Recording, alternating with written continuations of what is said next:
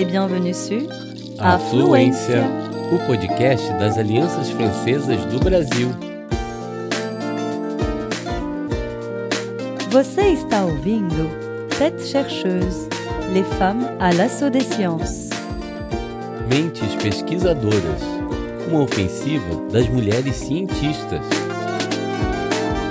En français E em português. –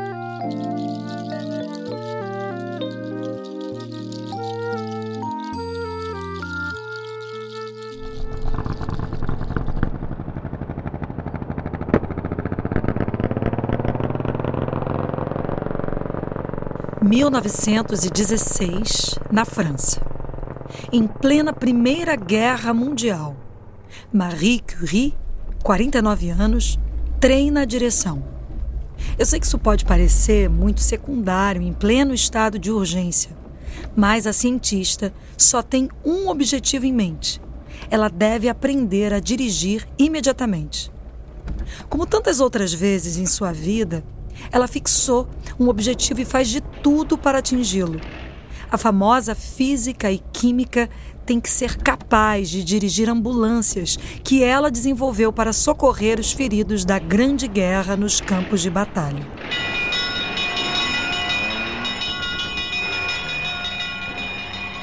Esses veículos chamados de pequenos Curie permitem não apenas transferir aqueles que ainda podem sobreviver para unidades cirúrgicas móveis, mas também são equipados com uma tecnologia revolucionária, a radiografia por raio-x.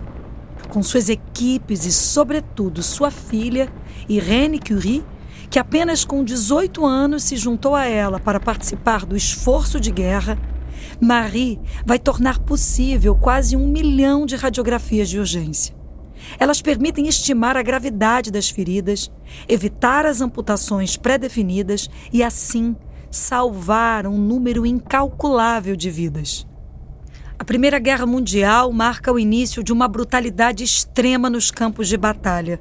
As imagens da guerra e dos corpos desperdiçados ficarão gravados para sempre na memória de Marie. É preciso dizer que até então a pesquisadora tinha frequentado mais os laboratórios do que os campos de batalha. Contudo, ela conviveu com a morte desde a infância. Ela, que se chamava então Maria Slodowska, nasceu na Varsóvia em novembro de 1867, de um pai professor de matemática e de física e de uma mãe professora. Ela cresce numa Polônia ocupada pelo Império Russo e numa família atingida por dramas. Quando só tem nove anos, ela vê sua irmã mais velha morrer de tifo e dois anos depois é sua mãe que sucumbe à tuberculose. Após essas mortes traumáticas, a lenda diz que a jovem Maria se fecha nos estudos, sobretudo no estudo de ciências, no qual se mostra brilhante. Ao terminar o ensino médio, ela só quer uma coisa: entrar para a universidade. Só que no Império Russo, os estudos superiores são proibidos às mulheres. Determinada, a jovem Maria encontra uma alternativa. Ela entra para uma organização clandestina que tem o nome de Universidade Voadora uma escola secreta que pratica educação popular em língua polonesa. O conhecimento é visto como uma forma de resistência, uma ferramenta de emancipação para as jovens gerações que crescem sob o jugo do império. Com sua participação nessas aulas, Maria Slodowska corre o risco de ser presa, mas nada pode impedi-la.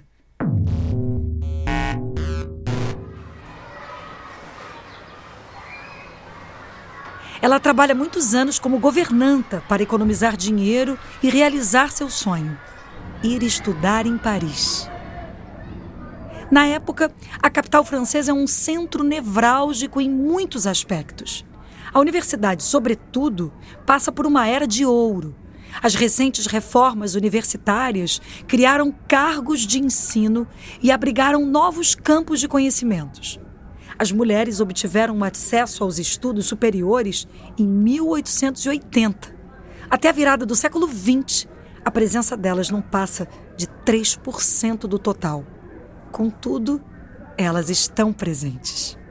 Paris está à frente da cena cultural, científica e filosófica, o que também atrai Maria Slodowska. É o que chamam na época de movimento positivista. Criado por Auguste Comte, o positivismo propõe uma filosofia da ciência que atravessa todas as disciplinas, da matemática à física, passando pela história e pela sociologia. Considera-se as ciências como ferramentas de explicação do mundo a serviço da sociedade. A compreensão dos fatos deve substituir as crenças religiosas e metafísicas. O positivismo não pergunta por quê, mas sim como. Maria, que agora se chama Marie, vai para Paris em 1891. Sua mente brilhante é logo reparada. Ela será a primeira da sua turma na licença em física e segunda da turma em matemática.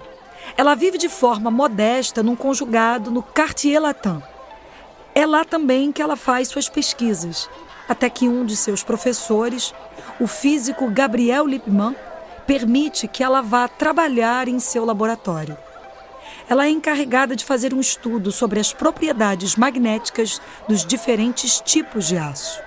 Nesse círculo, ela é aconselhada a entrar em contato com outro físico que trabalha num tema próximo: as propriedades magnéticas dos cristais. O nome dele é Pierre Curie. O encontro de Pierre e Marie é uma virada, não só em suas vidas pessoais, já que não vão demorar a se casar, mas também em suas vidas profissionais. Aos poucos, essas duas mentes brilhantes começam a trabalhar e pensar juntas.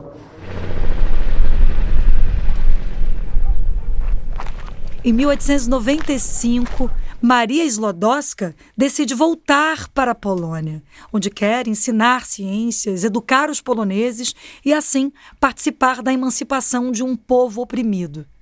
Mas mal põe os pés em Varsóvia, ela recebe uma carta do Pierre. Ele propõe a ela voltar a Paris, se dedicar à pesquisa e se casar com ele. Ela aceita. Em alguns anos, a vida dessa, que agora se chama Marie Curie, vai mudar radicalmente. Ela tem uma filha, Irene, e se prepara para o concurso de professora adjunta, no qual fica em primeiro lugar. Mas em vez de dar aulas, ela decide se voltar para a pesquisa. É preciso dizer que em 1885, a descoberta dos raios-x pelo físico alemão Wilhelm Röntgen foi uma transformação para a comunidade científica. Marie vê no estudo das radiações possibilidades de explorações empolgantes e infinitas. Graças a seus contatos na escola de física e de química industrial, Pierre consegue arranjar um laboratório improvisado para Marie um grande espaço antiquado e mal aquecido, mas que basta amplamente à pesquisadora. Lá, ela tem mais liberdade do que já teve antes. Sua tese de doutorado é sobre as radiações do urânio. Pelas descobertas de um pesquisador francês, Henri Becquerel, esse metal pesado produziria radiações espontâneas que perduram no tempo e sem ter sido exposto à luz do Sol. Marie procura medi-las para entender melhor e determinar a causa delas. Em seu estudo anterior dos cristais, Pierre Curie desenvolveu um instrumento de medida extremamente preciso, o eletrômetro pisoelétrico, capaz de medir as radiações fracas. Ele propõe que sua esposa o utilize diferentes minerais, metais e sais contendo urânio. Para sua grande surpresa, ela descobre que outro mineral emite quatro vezes mais radiação do que o urânio, a petblenda. Ela publica um primeiro estudo descrevendo os resultados, apenas com seu nome, o que contribui a garantir sua reputação de pesquisadora. Rapidamente, Pierre Curie abandona seu tema de pesquisa para colaborar com sua esposa. O casal vai tentar entender o que provoca as radiações emitidas pela PET blenda e, fazendo isso, vai encadear descobertas revolucionárias. Eles entendem que não se trata do urânio, mas de um elemento químico novo, com uma atividade 400 vezes maior. É uma descoberta considerável. Os dois pesquisadores dão nome a ele de polônio, em homenagem à Polônia natal de Marie. Eles descobrem depois um segundo elemento cujas radiações são ainda mais fortes e dão o nome de rádio. Para definir a energia que esses elementos químicos emitem e sobre a qual ainda não se sabe nada, Marie Curie inventa o termo radioatividade.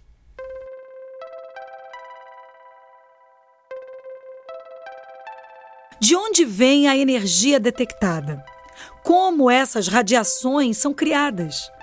Marie Curie tem certeza de que o próprio átomo que se transforma e cria energia espontaneamente. Mas esse ponto de vista é extremamente revolucionário para a época, pois o átomo, elemento constitutivo e infinitamente pequeno da matéria, sempre foi visto como um todo, imutável, indivisível, inalterável. Graças às suas pesquisas, Marie vai anunciar ao mundo todo uma notícia que revolucionará a ciência. O átomo pode sofrer transformações e então criar energia.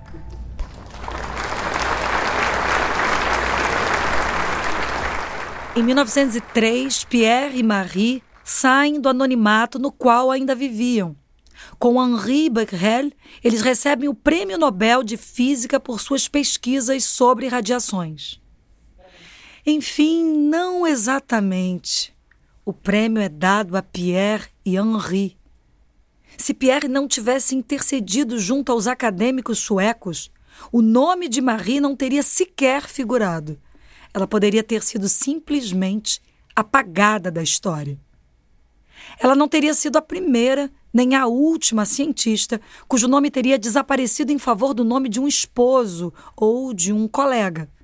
Na mesma época, outra pesquisadora verá seu nome esquecido.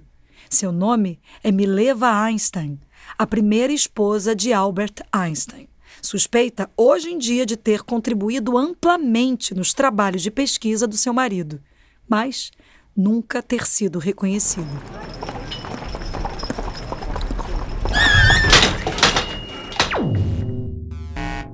Em 1906, Pierre morre num acidente de trânsito. Ele deixa para trás as duas filhas, Irene e Eve, e sua viúva devastada. Como ela fez quando criança na morte da mãe, Marie se refugia no trabalho e nas ciências. Rapidamente, propõe a ela assumir as aulas de Pierre na Sorbonne, e ela aceita. No dia 5 de novembro de 1906, ela se torna a primeira mulher a ensinar na famosa Universidade Parisiense.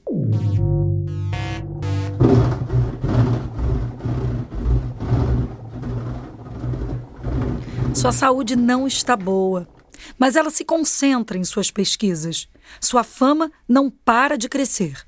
Ela é convidada a inúmeros congressos, nos quais, em geral, ela é a única mulher. Em 1911, estoura um escândalo. Um jornal de extrema-direita acusa Marie de ter um caso com o físico Paul Langevin, há muito tempo amigo dos Curie e ele mesmo casado. Marie já é viúva há cinco anos. Ela é tratada de ladra de marido, uma polonesa que ataca um bom casamento francês. A imprensa nacionalista se obstina contra ela numa campanha violenta, feita de uma mistura de xenofobia, sexismo e insultos. Como destaca a historiadora Christine Barr, não é só o fato de Marie ser uma mulher e imigrante que desencadeia esse ódio midiático. Ela também está presente em ambientes de livres pensadores anticlericais, republicanos, de homens e de mulheres progressistas, cujos valores não são do gosto da França mais conservadora. ela é esperada na porta de casa. Gritam em suas janelas, exigem que ela volte para a Polônia.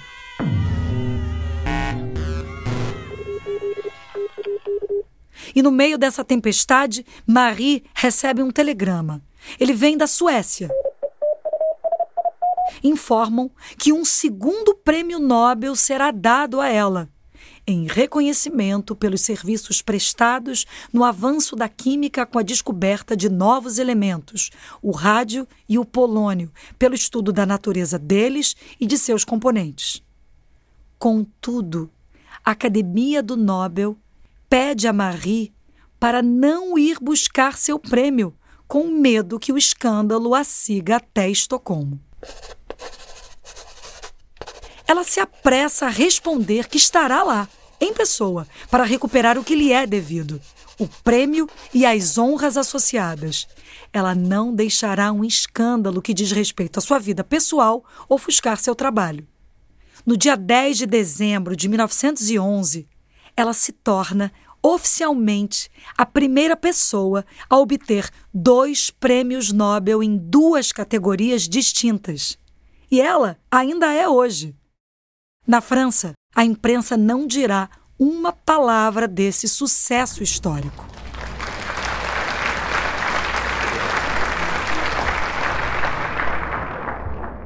Após a guerra, em 1918, Marie se engaja com todas as forças pelo financiamento do Instituto do Rádio cientistas e, sobretudo, uma grande parte de mulheres desenvolvem aí a pesquisa sobre as virtudes terapêuticas do rádio na luta contra o câncer, o que vai se tornar a quimioterapia.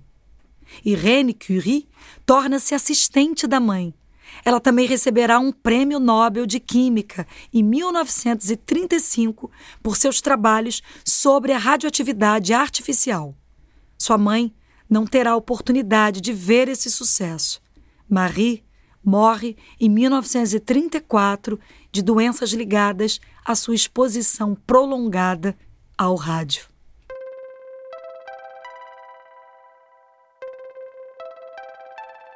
Seus trabalhos revolucionaram a ciência e o mundo. Hoje em dia, os temas radioatividade e energia atômica têm uma conotação negativa Pensa-se nos impactos terríveis que puderam ter na humanidade. Mas essas descobertas também mudaram as coisas na luta contra o câncer, na compreensão do mundo, da matéria, da natureza e do universo. Marie Curie sabia que esses conhecimentos poderiam cair em mãos erradas, serem utilizados por um objetivo militar que poderia se revelar devastador. A pesquisadora tinha escolhido nunca patentear suas descobertas. Até o fim da vida, ela teve a convicção de que o conhecimento pertencia ao povo e que a humanidade saberia tirar proveito dos avanços espetaculares que ela propiciou.